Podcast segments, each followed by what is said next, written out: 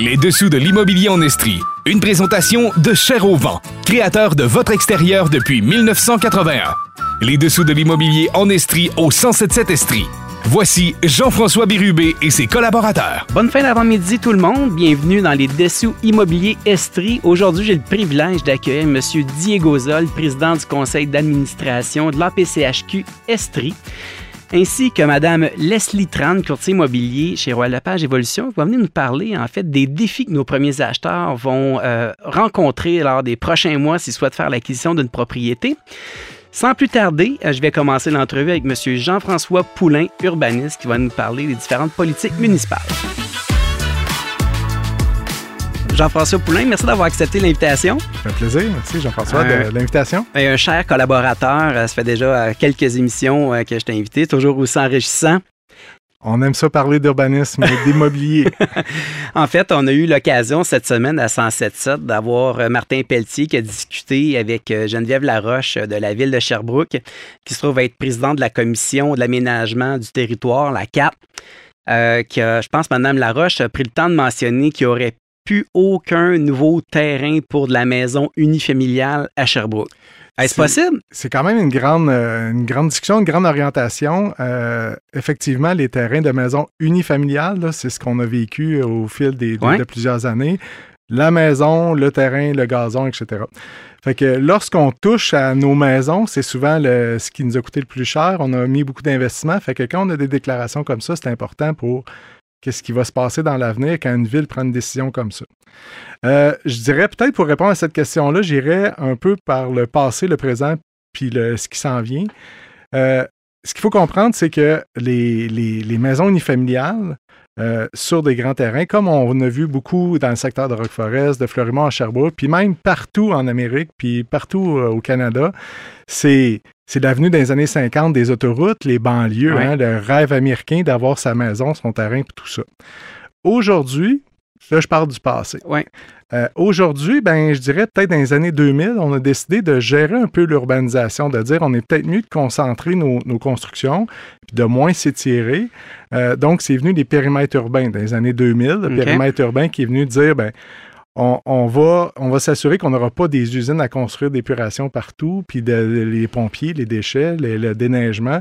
On a concentré ça. Puis là, aujourd'hui, dans le présent, on se rend compte aussi qu'il y a d'autres enjeux qui arrivent, c'est la protection des milieux naturels. Même si on a fait un périmètre urbain, on veut protéger les boisés, les milieux humides, les cours d'eau qui sont dans cette euh, ère de développement-là. Fait qu'à un moment donné, le terrain, il y en a de moins en moins. Hein. tu l'entends souvent dans, ton métier. Puis les terrains qui restent à développer, ben, sont aussi plus compliqués. Hein. Sherbrooke, c'est une ville qui est pentue. Hein. C'est, c'est pas facile à développer nécessairement. Fait que il y a eu aussi, tu sais, on parlait des milieux humides cours d'eau. En 2008, là, les cours d'eau, il faut les protéger. Le gouvernement a pris cette décision-là. En 2017, ils ont pris une décision de protéger les milieux humides. OK. Puis là, ce qui s'en vient en 2024, c'est la protection des zones inondables. Fait que c'est un autre sujet qui pourrait faire l'objet d'une émission. Là. Euh, donc, il y a des orientations du gouvernement comme ça qui font en sorte que on restreint la tarte pour développer du terrain. quand Mme Laroche dit j'ai je veux plus d'unifamilial. Oui. Ben, c'est parce que de l'unifamilial, ça prend du terrain, puis on ne peut pas faire autant de maisons là-dessus. Donc, il y a une contrainte physique. Physique. Puis ça, c'est partout au Québec. Les terrains sont de plus en plus rares, puis effectivement, on veut plus développer à l'extérieur des centres, puis on veut plus de... Mais les gens se posent la question, moi, j'ai peut-être pas le goût de vivre dans, une, dans un bloc appartement. J'aime ça avoir... On n'est pas à euh, Toronto. On n'est pas à Toronto, on n'est pas à Montréal c'est là qu'elle est la, question du, futur. Qu'est-ce qu'on peut faire? C'est quoi les orientations Est-ce que ça peut avoir un lien avec, euh, dans le fond, la population qui augmente à Sherbrooke, qu'on était une petite ville, qu'on devienne moyenne, puis qu'on doit prévoir qu'un jour, on risque d'être une grande ville? C'est sûr. Tu, le dis très bien, le vieillissement, on change, on, on, veut, changer des choses, euh, l'immigration, euh, etc. Fait que ces questions-là, ce que ça l'amène, c'est on n'aura pas le choix, comme Mme Laroche le dit via euh, la Commission d'aménagement du territoire, que les projets qui vont arriver, qui soient plus denses. Ce qu'il faut comprendre, c'est que les villes, les urbanistes, les élus, tout ça ont déjà fait un exercice. Ils savent que ça n'en prend des logements. On n'a pas le choix. Ça n'en prend, mais on les met où? On parle de logement, on parle pas de maison. ben, ça peut être la maison. ben, là, il y, a, différentes choses qui sont proposées. Puis c'est drôle, on entendait même aujourd'hui à, votre radio, il parlait d'unité d'habitation accessoire. Dans ta maison, je peux-tu construire un loyer en haut de mon garage? C'est une certaine façon de densifier. c'est intéressant. Est-ce que je pourrais avoir plus de possibilités de faire des bigénérations? Est-ce que je pourrais être un propriétaire occupant? On voit ça des fois, hein, c'est un immeuble que d'un côté, c'est un peu une unifamiliale, puis de l'autre bord, c'est trois logements. En fin de compte, c'est de changer nos modes, notre vision des choses. Hein? Euh, puis on le fait aussi parce que on se rend compte des, mettons, des changements climatiques. Qu'est-ce que ça veut dire, changement climatique? C'est des, des, orages violents plus souvent.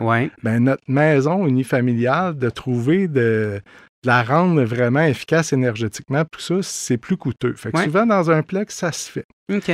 Mais ta question du début, j'ai-tu goût de vivre dans un bloc appartement?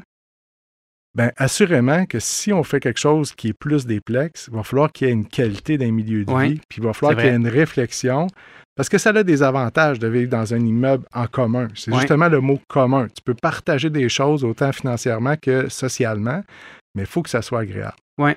Nous, on est habitués d'avoir chacun nos choses, notre piscine.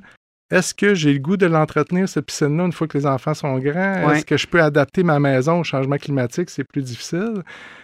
Peut-être que le plex est une solution. Fait que oui, effectivement, dans les nouveaux terrains, il devra y avoir une planification de plus de densification, mais sans sans enlever la qualité de vie, parce qu'il faut proposer quelque chose d'intéressant. Mais on parle quand même d'un changement profond dans la culture. Ben oui, puis c'est, de l'urbanisme, c'est l'aspect social, mais c'est nous-mêmes. On veut-tu être plus en commun? On veut-tu vivre plus euh, intergénérationnellement? Il y a certaines, certains gens en, Asie qui sont beaucoup plus euh, axés là-dessus. C'est vrai. Euh, c'est sûr qu'à Sherbrooke, des maisons unifamiliales, il y en a. Puis il va toujours en avoir. Puis quelqu'un qui a ce rêve-là, va pouvoir acheter une maison existante à Sherbrooke dans plusieurs. Puis, tu sais, au moins, Sherbrooke, euh, ce rêve-là, il va toujours être possible encore. À quel prix? Effectivement, les, coûts montent, puis ça va monter. Puis il y a quelques maisons aussi qui, vont être transformées, qui, vont être redéveloppées. Fait que l'orientation de la, ville par rapport aux maisons unifamiliales, c'est une grande orientation. présentement, à Sherbrooke, il y a quelques terrains, des nouveaux terrains qui sont à vendre pour de la maison unifamiliale. Savez-vous quoi? Exemple, euh, celui qui est euh, Chemin des Écossais, oui. Ben, ça a été travaillé en 1968, hum. approuvé avant les fusions de 2001, puis ça se réalise aujourd'hui. En ce moment. En ce moment.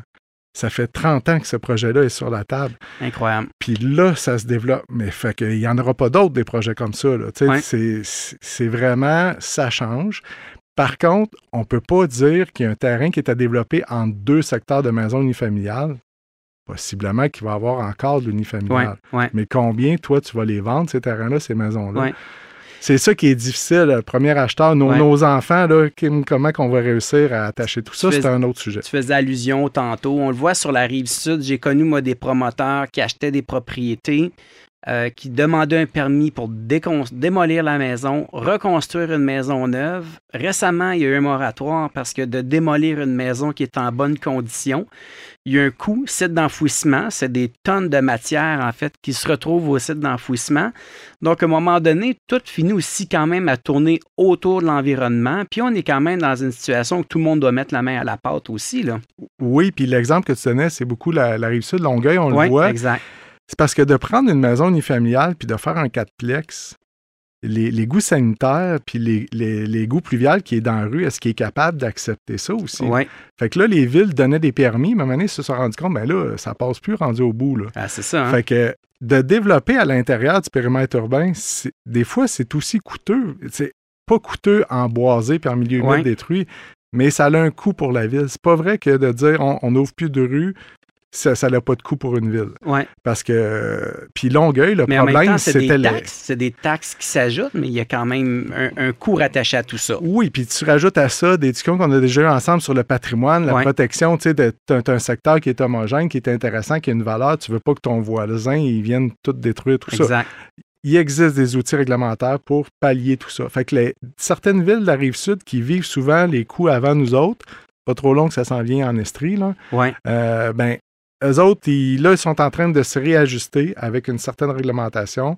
Puis aussi, euh, vous allez voir que quand ils font ça, les villes vont reprendre des frais de redevance. Ils vont se dire, OK, si tu ajoutes des unités, tout de suite, on va déjà te charger, mettons, 5200 par unité pour justement pallier le fait qu'il va falloir que je change de tuyau, puis il va falloir que j'agrandisse la bibliothèque parce que je vais avoir plus de monde dans Ça, c'est une taxe municipale qui s'ajoute? Oui, en fin de compte, c'est vraiment lorsque tu vas chercher ton permis pour aller passer d'une unifamiliale à triplex, tu as quatre unités de plus, ben, fois 5, ben, c'est ça que tu donnes. OK. C'est nouveau, ça? Ça fait 3-4 ans que ça existe. Le, gouvernement provincial a donné la possibilité, en modifiant sa loi, a donné la possibilité aux municipalités de faire ça. OK. Euh, c'est un gros sujet, là, parce qu'il y en a qui le font pas pour les bonnes raisons aussi, certaines municipalités. Mais c'est une tendance. Fait que là, il faut toujours faire attention. On veut densifier, on veut plus de logements. On... Puis il faut que ça soit réalisable aussi. Là. Tu peux avoir des bien bonnes idées, mais si dans la vraie vie, ça ne marche pas financièrement, ben, c'est ça qui est complexe. Maintenant, pour revenir à la, déclaration de Geneviève Laroche de la ville de Sherbrooke qui nous dit qu'on n'aura plus de terrain pour de la maison unifamiliale, ça soulève les passions, c'est à un moment donné des discussions incroyables. Ben, les gens, euh, c'est sûr que ceux qui ont déjà une maison unifamiliale, ben, ils pensent à leurs enfants aussi qui ont vécu ce mode-là. Donc, on pourrait euh, s'attendre à une pression des prix à la hausse. Ben, assurément que les maisons unifamiliales, leur valeur va être conservée. Oui. Euh, ah, si ça va pas bien, si ça va pas bien, ça se maintient. Exactement. Puis même si ça va pas bien avec les taux d'intérêt, c'est sûr que la valeur se maintient. Surtout en Estrie, parce qu'on est quand même une région qui, est très, euh, très intéressante par sa proximité de Montréal, tout ça. Puis c'est assez urbain. Donc, tu as des services. Les gens, là, on parlait tantôt de tout le temps prendre son auto. C'est le fun de vivre en banlieue à, à East Angus ou à Waterloo, mais ça te prend l'auto. Ouais. Nos, notre génération euh, Z là, qui vont habiter là, ces maisons-là, ces immeubles-là, eux autres, là, ils ont d'autres, d'autres réflexions là, dans leur choix. Là. Ils vont dire ben, moi, je veux moins prendre mon auto, je veux des services à proximité, je veux ci, je veux ça. Mais c'est dur de faire une maison unifamiliale à côté de l'épicerie, à côté de l'école. Exact. Euh, pour, pour, que ça fonctionne au final, puis qu'on puisse payer nos taxes puis déneiger les rues. Parce qu'on est étendu sur un grand ben territoire. Ben oui, ben oui. Puis c'est ça le Québec. Hein? Oui, c'est ça. Les, années 50, les autoroutes, ça fait pas si longtemps que ça. Là, on, ça fait même pas 100 ans. Euh, regardez ce qui se passe en Europe depuis 300-400 ans. Euh, la densité. Puis même avant les années 50, on vivait dans les centres-villes. Sherbrooke, le, centre de Sherbrooke, on vivait dans des plex. Ah si on est dans l'Est, sur la rue Saint-Michel, c'était tous des triplex, puis on vivait ensemble, puis c'était comme ça. La, banlieue, la maison unifamiliale. Mes grands-parents vivaient dans, un immeuble. C'est ça. Ça a eh été euh, bref, c'est une, période, quelques décennies, que là, on tend. Veux, veux pas, ça va changer. Oui, exactement. Puis l'efficacité énergétique des maisons aussi.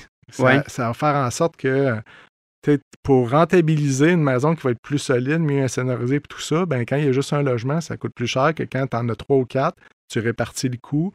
Euh, souvent, on va avoir des maisons aussi plus, plus compactes. Ouais mais mieux, mais bien faite. Tu ne perds pas des espaces, puis tu as moins de coûts de construction ou d'entretien, mais c'est super bien fait. Euh, il y, a plein de choses. Alors, il y a plusieurs enjeux, en fait, à considérer dans tout ça. Oui, fait que quand on a des questions comme ça, des gens là, qui, si c'est grave, tout ça, puis on ne veut pas vivre d'un bloc appartement, ouais, mais je pense que les gens vont s'ajuster, puis ils vont ajuster les projets aussi pour que ça soit intéressant aussi d'y vivre en appartement peut-être. Donc là, pour un promoteur qui envisage faire des développements, là, ça veut dire quoi concrètement? On doit quand même écouter les instructions que la ville ou les directions que la ville veut prendre? Oui, puis je dirais ces instructions-là, ces directives-là, ne sont pas juste à Sherbrooke. Hein. Elles sont dans toutes les villes. C'est important de, le noter. Oui, exactement. Fait que, tu sais, je vise pas nécessairement la ville de Sherbrooke. Euh, c'était une nouvelle façon de faire. Puis, je dirais nouvelle, ça fait, quand même dix ans qu'on est dans ce changement-là. Tantôt, je parlais là, de 2017 avec la protection des milieux humides.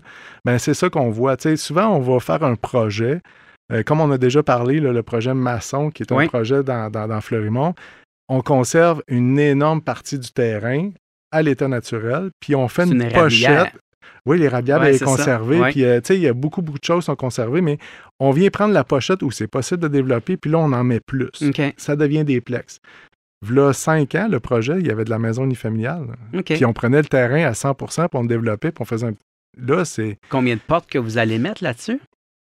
Euh, je pense qu'au total, c'est près de 800 unités d'habitation, mais c'est plein de modes d'habitation différents. C'est-à-dire, il y, a, du logement pour tout le monde là-dedans. Autant du logement social, du logement plus haut de gamme, du grand, du Quasiment le 20-20-20 qu'ils ont imposé à Montréal. Ben, le 20-20-20, oui, parce que euh, même c'est plus que ça. ah oui, c'est ça. c'est plus que ça. Mais il faut faire attention à différents types de logements abordables. Hein. Tu as du logement coopératif, tu as du logement social qui, est vraiment subventionné. Fait que ça prend un mix de tout ça pour que ça fonctionne. Répondre aux besoins de tout le monde. Oui, puis tu veux aussi vivre dans un milieu que, qui a différents types de personnes aussi, que chacun amène euh, son, son, son expertise. Puis de vivre dans un projet plus dense, ça l'amène aussi un côté social qui est intéressant.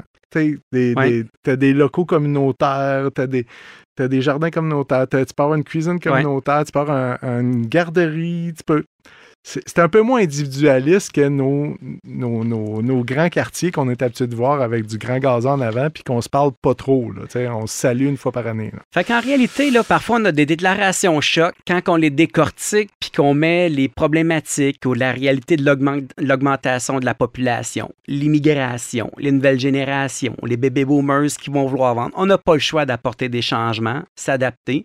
Peut-être dans 15 ans, on va se réécouter puis on va rire puis on va dire Mon Dieu, on avait peur d'avoir mais au final, c'est très plaisant de vivre dans tout ce qu'on vit présentement.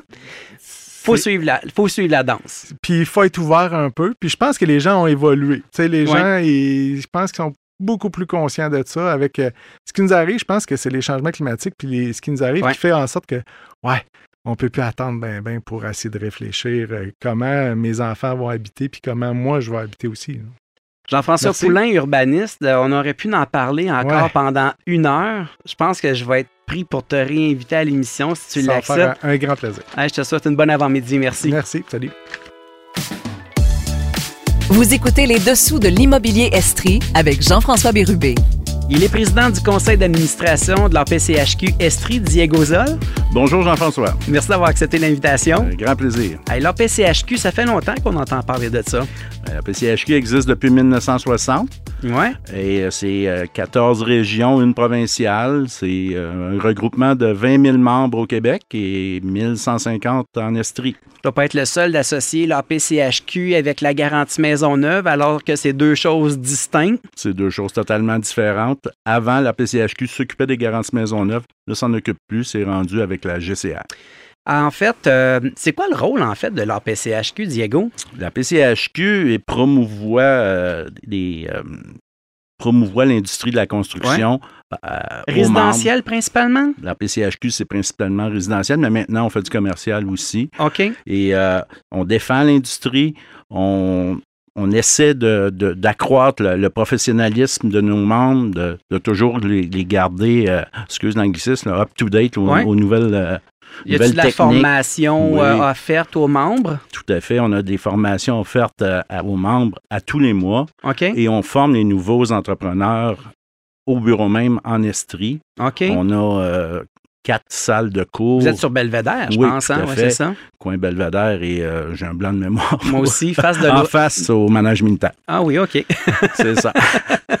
Donc, euh, c'est ça. On, puis après ça, on, suit les, on essaie de suivre les tendances puis garder tout le monde à jour dans, les réglementations, dans, tout ce qui euh, implique le milieu quand on parle de réglementation, est-ce qu'on parle de normes de construction? On parle de normes de construction. On a un service technique à la PCHQ. On a un conseiller technique en Estrie qui fait l'Estrie les Bois-Francs, mais il y a plusieurs conseillers techniques à la provinciale au complet. Donc, dans les faits, si je comprends bien, euh, les gens sont membres, il y a une cotisation annuelle, j'imagine. Oui, une cotisation annuelle. Et euh, dans les faits, euh, est-ce que c'est une obligation pour l'entrepreneur d'être membre de l'APCHQ ou pas? Pas du tout. Euh, tu n'es pas obligé d'être. Il y a l'ACQ aussi. Oui. Il y a l'APCHQ.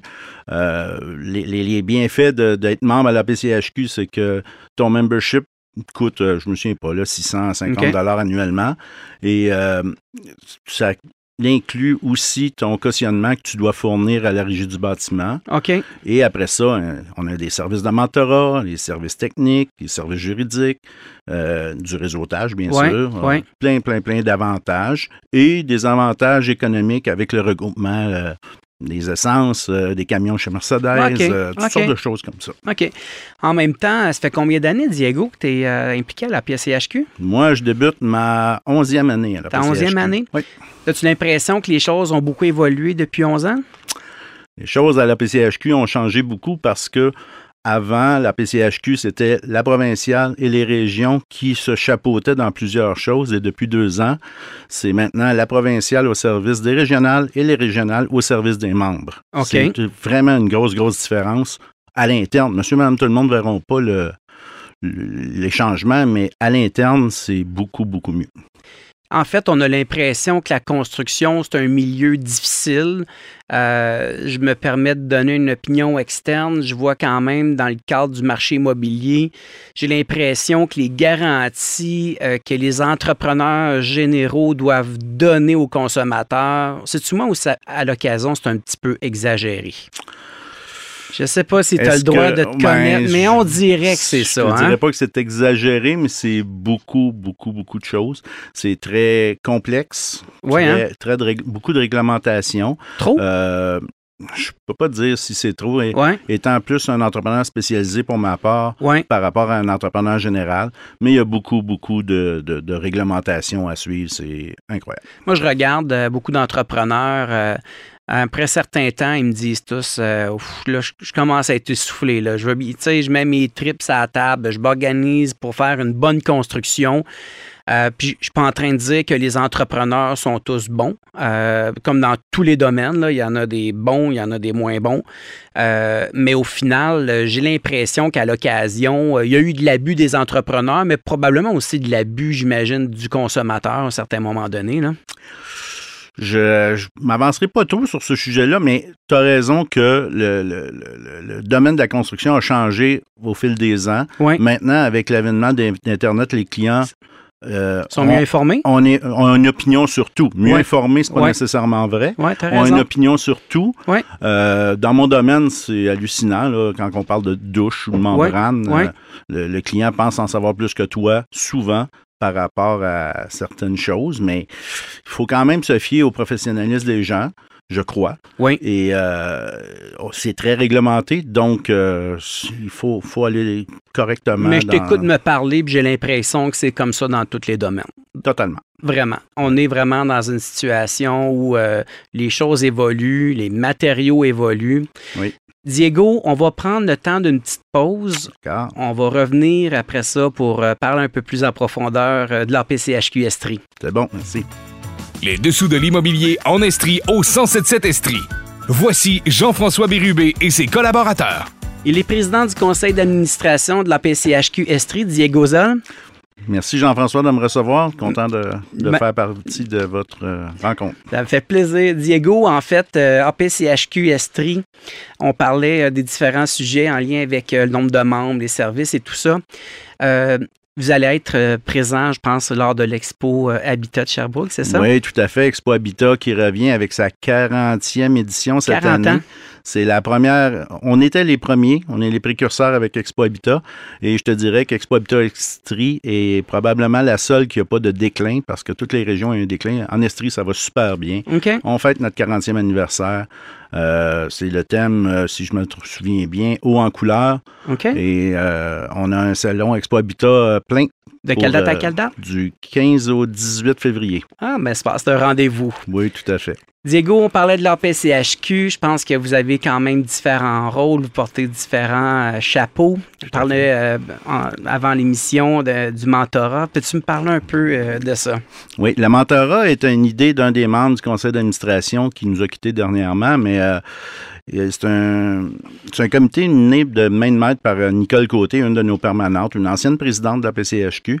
Et c'est 12 mentors qui prennent sous leur aile euh, des nouveaux entrepreneurs qui les guident. Ils ne prennent pas des décisions pour eux. Ils les guident, ils les écoutent, ils vont avec eux. Puis euh, chaque mentor qui, euh, qui participe à ce programme-là il y a un en particulier, Daniel de chez Phoenix après Sinistre, a quitté le CA pour faire seulement du mentorat, ah tellement il adore ça. ça a un impact au quotidien. Tout à fait.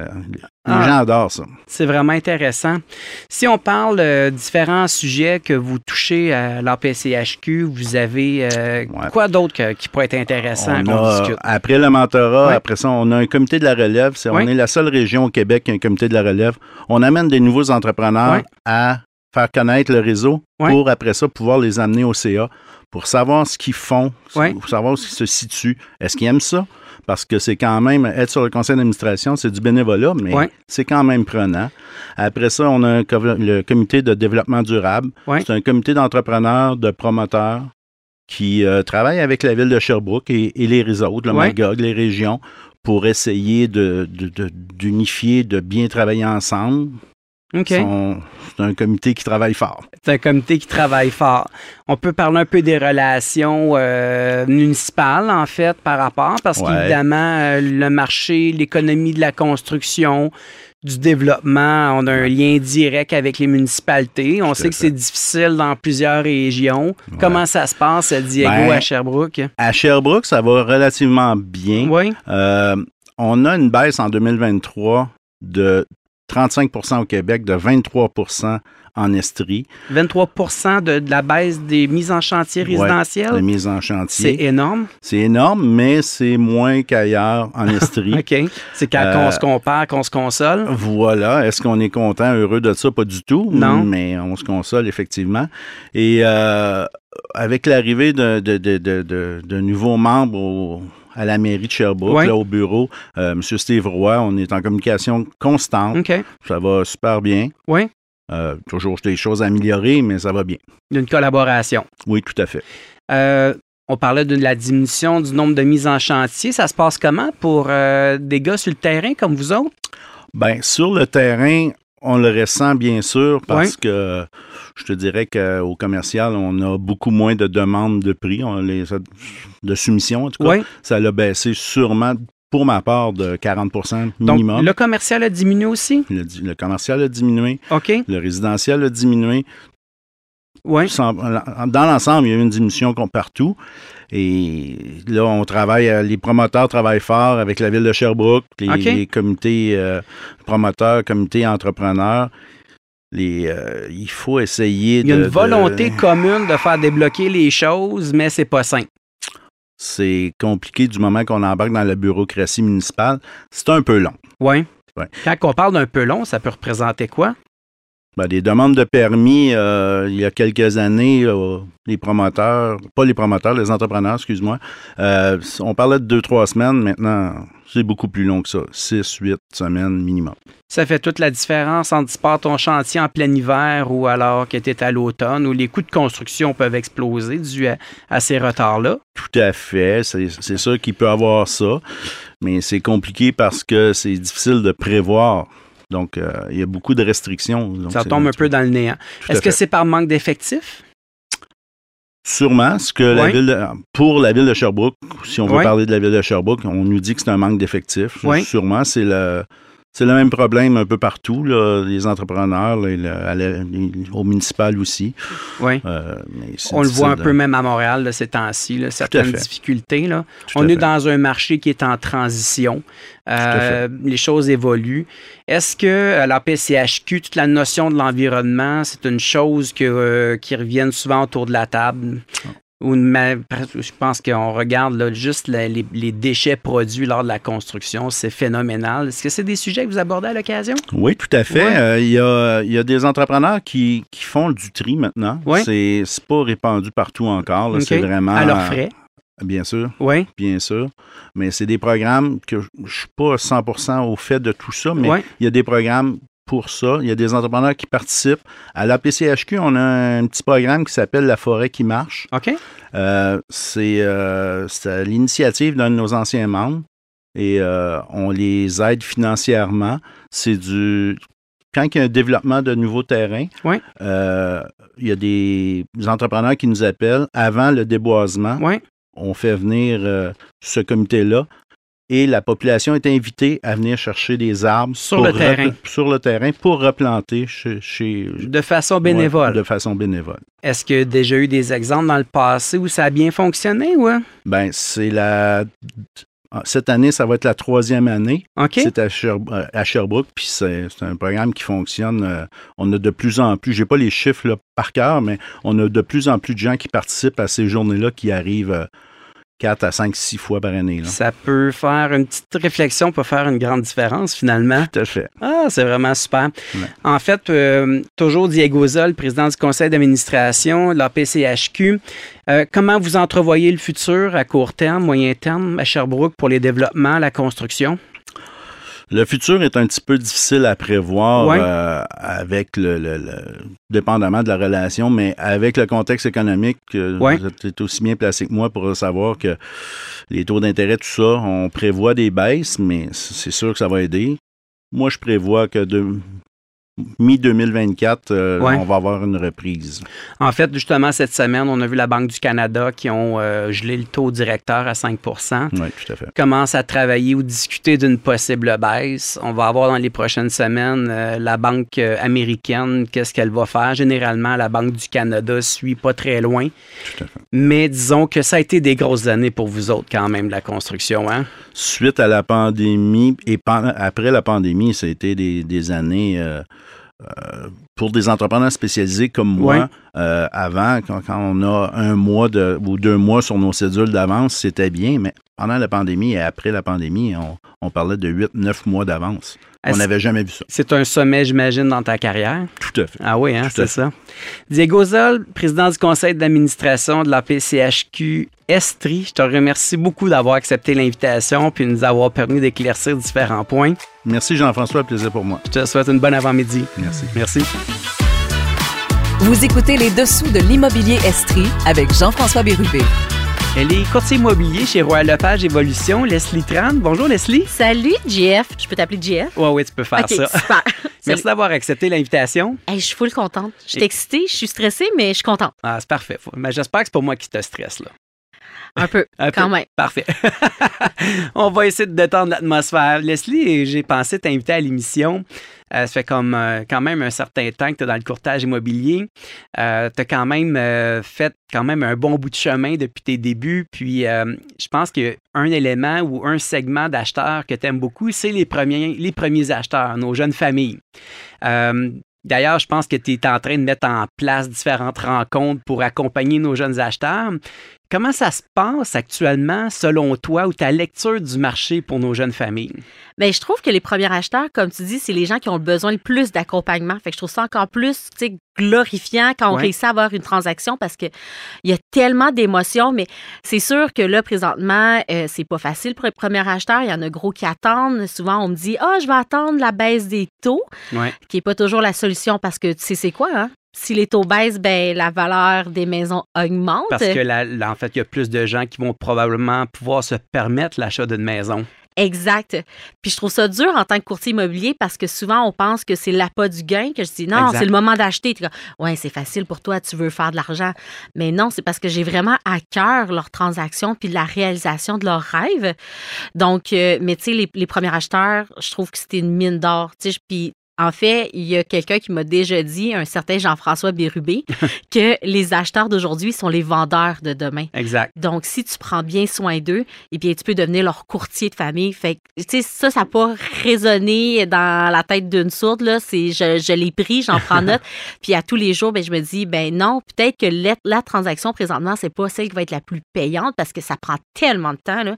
C'est des zooms, des rencontres de soirée. Dès qu'on fait une offre d'achat, eh bien, c'est euh, lire la promesse d'achat au complet. C'est leur répondre à tellement de questions. C'est quoi une garantie légale? On peut rien prendre pour acquis, en fait. Tout est à expliquer de A à Z pour s'assurer que l'acheteur comprenne bien ce dans quoi il s'embarque finalement. Exactement. Je leur explique comme si je voulais m'assurer que mon enfant de 6 ans comprenait c'est quoi cette fameuse clause-là. Donc, c'est pas payant en tant que tel un premier acheteur parce que c'est tellement de temps mais ça me fait tellement plaisir. Puis après ça, ils sont tellement reconnaissants. Sans compter le nombre de fois que les parents viennent s'en mêler un petit peu pour dire Ah, c'est qui ce courtier-là? Est-ce qu'il est là juste pour sa poche ou il pense vraiment aux intérêts de mon enfant euh, Écoute, on en voit de toutes les couleurs. Ah oui, tu sais, des fois, c'est euh, l'acheteur qui m'appelle et dit Là, mon père trouve que c'est trop haut comparé à l'évaluation municipale. Fait que là, c'est l'éduquer. Tu sais, l'évaluation municipale, il faut pas s'y fier. C'est pas de convaincre, hein? c'est juste de donner l'information pour que les gens gens comprennent en fait que les éléments, exemple du, rôle d'évaluation, comme tu l'expliques, qui suivent pas du tout le marché. C'est, exactement ça. C'est briser un peu les, les, fausses croyances que les parents ont eues. Euh, le marché a évolué. Toi, tu en fais depuis plus longtemps. Avant, on pouvait se fier. Maintenant, on peut plus se fier du tout. Là. Les repères du passé sont pas nécessairement les repères d'aujourd'hui. En fait, je pense que tu as eu l'occasion euh, de commencer dans le courtage immobilier avant la pandémie. J'ai commencé un peu avant la pandémie. Puis justement, un des premiers acheteurs, euh, petite anecdote, j'avais fait une demande de visite sur une de tes maisons. OK. Puis tu l'as, tu l'as annulé le lendemain, puis la visite avait lieu dans la journée. Puis je dis, voyons donc, pourquoi il m'annule ma visite? Il me dit, je vais t'expliquer ça, appelle-moi. Là, je t'appelle, tu me dis, Leslie, on a reçu une offre qu'on ne pouvait pas refuser. Puis on a accepté tout de suite, fait qu'on a juste annulé toutes les visites. L'offre était 8000 en haut du prix demandé. On ne pouvait pas espérer mieux. Mais tu sais, comme, ah, wow! 8 000 en haut du prix demandé. Aujourd'hui, on a une offre 15 euh, 000 au prix du, en haut du prix demandé. On n'est même pas surpris. Là. Alors, quand on expliquait un peu plus tôt que les paramètres euh, qu'on a connus dans le passé versus les paramètres pendant la pandémie et les paramètres d'aujourd'hui, j'ai l'impression qu'à chaque six mois, il faut revoir notre façon de faire. Mais ben oui, parce qu'aujourd'hui, comme tu dis, on peut accepter une offre avec une condition de vente de maison. Exact. Puis euh, l'inspection, euh, c'est plus euh, c'est plus un frein à une acceptation. Donc non, vraiment, on s'adapte selon. puis c'est pour ça qu'il faut être accompagné un peu là, de voir c'est quoi les tendances, puis de. Puis en même temps, pour nos auditeurs, une vente, quelqu'un qui dépose une promesse d'achat avec une condition de vente, généralement, on retrouve une condition de base qui est l'inspection, le financement.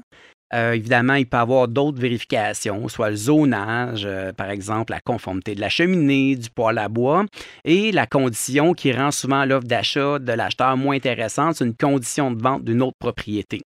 Euh, ça, on commence à en voir de plus en plus là, dans le marché présentement. Ben, ben oui, parce que les gens aussi sont, on dirait qu'ils préparent plus la vente de leur maison, je trouve. Donc, ils ne sont pas pressés, ils n'ont pas besoin nécessairement de l'argent rapidement. Donc, une offre concurrentiel avec une condition de vente, ça ne dérange pas les vendeurs.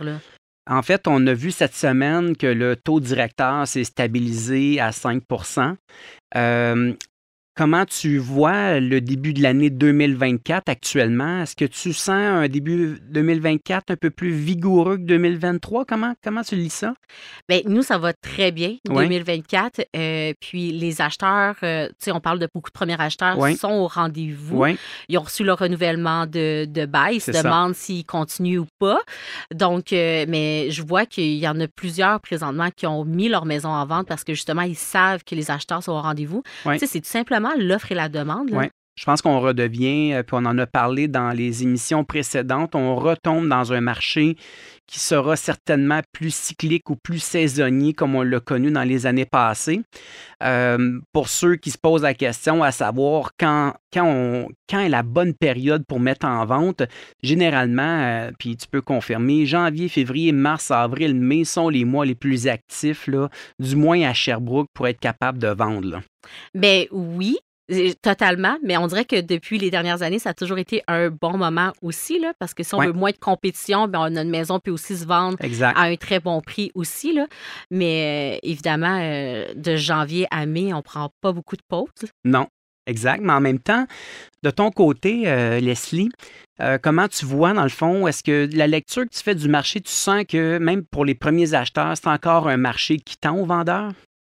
Euh, oui. oui. Je hein? trouve qu'il y a vraiment beaucoup de compétition pour le, la gamme de prix 400 000 et moins. Là, cette semaine, entre autres, euh, il y avait 14 offres sur une maison, l'autre 10, l'autre 6.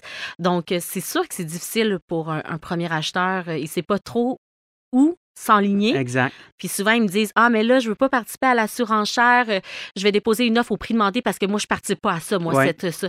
Je suis comme Oui, mais si on est 15 offres, mmh. puis que tu vas aller au prix demandé, je la rentrerai pas ton offre. Exact. Parce que c'est tu participes encore plus à la surenchère. À la pression. Parce que les autres offres vont augmenter leur prix. Fait que vaut mieux ne pas rentrer d'offres rendu là. Parce que rentrer une offre au prix demandé quand on est 15 offres, je trouve que c'est participer activement à la surenchère. Donc là, les gens qui nous écoutent peuvent nous dire Mon Dieu, que c'est contradictoire. On nous parle partout de hausse de taux d'intérêt, ralentissement de l'économie. Euh, dans le fond, les délais de vente sont un peu plus longs, mais on a quand même au final, aujourd'hui, janvier 2024, on vend les maisons plus chères cette année que l'année dernière. Et on est encore dans une situation où euh, nos jeunes familles euh, manquent de toit à toute fin pratique. On est dans une situation où la construction neuve résidentielle est au ralenti. Mais en même temps, même si on avait beaucoup de maisons de disponibles pour nos jeunes acheteurs de la construction neuve, les coûts sont quand même très élevés aussi. Bien, c'est sûr que nous, sur le terrain, euh, je ne sais pas si on attire ce qu'on est. Moi, j'attire beaucoup de séparation. Donc, je vois qu'il y en a beaucoup qui mm-hmm. doivent se relocaliser rapidement. Donc, euh, ça, ça, change la donne. Je pense que, tu sais, comme tu dis, c'est un peu cyclique. Et je pense que pendant le temps des fêtes, il y a peut-être eu quelques séparations. et que ça fait en sorte que là, ben, il faut qu'on loge deux personnes au lieu d'une seule personne. Donc, mais aussi, les séparations mènent à ce ait des ventes de maisons. Exactement. C'est intéressant ce que tu dis parce qu'on a d'ailleurs abordé le sujet ah euh, vraiment, je pense qu'on est plusieurs sur le terrain à constater le nombre de séparations. C'est vraiment incroyable de voir à quel point. Là, euh, c'est peut-être le, un, des résultats, en fait, de la pression financière que nos jeunes familles subissent, hein, avec euh, d'ailleurs, tu sais, combien de jeunes couples qui vont avoir à renouveler leur hypothèque en 2024, mmh. qui vont faire le saut avec l'augmentation de leur paiement mensuel. Là. Puis c'est sûr que le stress financier, ben c'est pas bon pour un couple. Tout le monde sait ça. Donc, euh, c'est sûr que ça va peut-être euh, mener à ça. On le souhaite pas, mais euh, on est là si au besoin. oui, puis en même temps, on a une maison qui loge un couple le jour du, de la séparation, du divorce. C'est une maison, c'est un toit de plus que ça prend au final. C'est une pression, encore une fois, indirecte. Puis malheureusement, il y en a qui n'ont pas le luxe de se séparer. Oui, exactement. Parce qu'on le sait, là, les logements, ça coûte tellement cher. Là. Donc, euh, Bon, euh, Leslie, je veux qu'on parle, là, première étape pour un, jeune acheteur, ceux qui nous écoutent aujourd'hui, puis qui nous disent, bon, ben là, là on, c'est assez l'appartement, on a une augmentation de loyer trop importante, on ne veut plus payer l'immeuble de notre propriétaire, on veut être propriétaire. Qu'est-ce que tu recommandes comme première étape? Ben, c'est la préqualification. Oui, hein? Ben, ben, oui, pour moi, la préqualification, c'est comme la cotère à l'université. Si on ne la sait pas, tu ne peux pas commencer à t'inscrire à tous les programmes à l'université. Donc, il faut avoir sa préqualification pour ça. La deuxième, bien, c'est de trouver son courtier immobilier. Oui. Parce que je le rappelle, pour les acheteurs, c'est gratuit. Alors pourquoi s'en priver? Tu sais, euh, avec la nouvelle loi que le gouvernement a mis en place d'être représenté en tant qu'acheteur, c'est comme prendre le même avocat que son ex-conjoint, ça n'a pas de sens. Exactement. On est vraiment là pour défendre les intérêts. Donc, ça serait les deux premières étapes. Puis par, la suite, de toute façon, les étapes qui suivent, le courtier est là pour euh, les guider. Et, toi, Leslie, là, la première étape de se faire préqualifier, si par exemple, ton acheteur choisi une institution financière X, est-ce que ça arrive régulièrement qu'une fois la promesse d'achat acceptée, c'est une autre institution financière qui approuve le financement ou généralement, euh, ça va de soi que c'est la même institution? Bien, souvent, comme on parlait, ça va être l'institution de leurs parents qui vont vouloir aller. Euh, mais, tu sais, il y a plusieurs prêteurs alternatifs qui peuvent être leur solution. Moi, je leur, je leur dis, après ça, c'est leur propre choix, mais oui, ça arrive parce que selon les besoins, euh, il y a plusieurs programmes aussi. Donc, tu sais, il y avait certaines institutions qui étaient en retard sur le CELIAP. je pense que tout le monde est à jour. Oui. Mais selon, oui, ça arrivait qu'on changeait d'institution en cours de route selon. Euh, Est-ce que tu vois nos jeunes familles plus aptes à aller vers des institutions financières, euh, des banques virtuelles? Je pense que oui. Oui, hein? pour ceux, en fait, qui se posent la question, c'est quoi une banque virtuelle? On a eu quelques épisodes euh, afin d'expliquer le, mécanisme, mais en fait, c'est à toute fin pratique, c'est une banque qui n'a pas pignon sur rue. C'est vraiment uniquement via le web. C'est pas pour tout le monde, mais tu constates sur le terrain que nos jeunes familles sont plus ouvertes à ça. Hein? Bien, surtout parce qu'ils magasinent un taux. Ouais. Bien, comme tu dis, ben, ils n'ont pas de, bureau physique à payer, ils n'ont pas d'employés physiques à payer, donc le taux est quand même assez concurrentiel à ce moment-là. En fait, euh, c'est drôle qu'on en parle parce que j'ai eu l'occasion dernièrement de faire venir euh, un spécialiste en prêt hypothécaire, mais pour les immeubles locatifs. Puis les banques virtuelles avaient pris vraiment des parts de marché importantes. Ils ont absolument dû mmh. s'ajuster. Donc, j'ai hâte de voir dans les prochains mois s'il va vraiment avoir un écart, en fait, de prix entre une banque virtuelle ou une banque régulière. Euh, puis la banque régulière, on s'entend, ou, la caisse des jardins régulière, il y a un peu plus de services, un peu plus d'encadrement. Donc, ça prend quand même un profil de consommateur différent d'une institution à l'autre. Mais je pense qu'on consomme différemment aussi, là, Ouais, la hein. nouvelle génération. Ouais. On est habitué, Oui. je pense, d'avoir du service virtuel. Alors, ce qu'on est en train de se dire, c'est que toutes les façons de faire qu'on a connues dans le passé, tout est en chamboulement. Oui. Et toi, le premier, je pense, hein, parce que depuis qu'on se connaît, je pense que tu as vu les, les courtiers évoluer, changer la manière de faire, les approches. Donc, euh, tout le monde doit s'adapter. On n'a pas le choix de s'adapter. En même temps, tu sais, des piliers aussi importants qu'une institution financière, des fois, on s'imagine que c'est eux qui peuvent dicter les règles du jeu, mais finalement, on réalise que la commande vient de la population. C'est une pression, en fait, à un moment donné. On doit s'ajuster. Puis au final, en affaires, il y a toujours quelqu'un qui va vouloir avoir une meilleure idée que toi pour passer en avant de toi. Donc, on n'a pas le choix en affaires à un certain moment donné de s'adapter. Oui. Comment ça va? Comment tu penses que ça s'annonce euh, pour le printemps, là, mettons janvier, février, mars pour nos jeunes acheteurs? Comment tu vois ça? Une augmentation de l'inventaire, stabilisation? J'espère une augmentation de Ouais. l'inventaire parce que c'est vraiment difficile.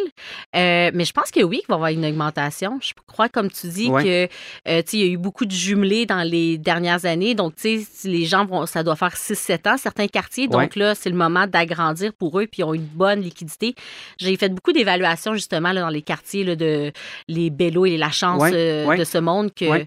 Ces, ces, ces vendeurs-là sont prêts à passer à autre chose parce que ça fait 5-6 ans qu'ils sont dans leur jumelé. Puis ça serait des maisons parfaites pour nos premiers acheteurs. J'espère Ouais. que Donc là, pour ceux qui, qui veulent avoir une petite photo du marché, euh, tu- tu- tu- ben, je ne m'attends pas à ce que tu me dises que tu sois d'accord, mais généralement, les plus petites maisons se vendent en début d'année. Exact. Fin février, début mars, les plus petites maisons se sont vendues et là, la maison moyenne et la plus grosse maison se vend février, mars, avril. Vraiment, c'est un cycle comme un peu, je dis souvent, la chaîne alimentaire. On commence Mm. un peu plus bas, puis après ça, nos maisons... Oui, les bords de l'eau sortent plus en avril, tu sais. Oui, exactement. Bord de l'eau, ça va être intéressant de voir ça. Ça a été particulièrement tranquille euh, depuis l'été euh, 2023 là, au niveau de la revente. Là, on espère euh, un regain euh, de la demande, en fait, plus à quelque part en mars. Mais en fait, comme on dit, le, le passé n'est pas garant du futur. Il faut Exact. vraiment qu'on s'ajuste avec ça. Oui. Hey, Leslie Tran, merci beaucoup d'avoir euh, accepté l'invitation. Je le sais que tu fais une petite soirée pour nos premiers acheteurs. Comment on fait pour te rejoindre rapidement? Ben, on est sur euh, Instagram, Facebook, sinon, bien, c'est sur mon site internet, le savoir30.ca. Tous les détails sont là. Ah, merci beaucoup. Bon Merci, avant-midi. Jean-François. C'est déjà tout pour cette édition des Dessous de l'immobilier Estrie. Merci d'avoir partagé cette heure avec nous. Un immense merci à nos collaborateurs, Monsieur Jean-François Poulain, urbaniste, Monsieur Diego Zol, président du conseil d'administration APCHQ Estrie, et Madame Leslie Tran chez Royal Lepage Évolution. Vous pouvez aussi réécouter les moments forts de cette émission ou même les partager avec vos proches en allant sur le site du 1077 dans la section rattrapage ou via l'application Cogeco sous la section Balado.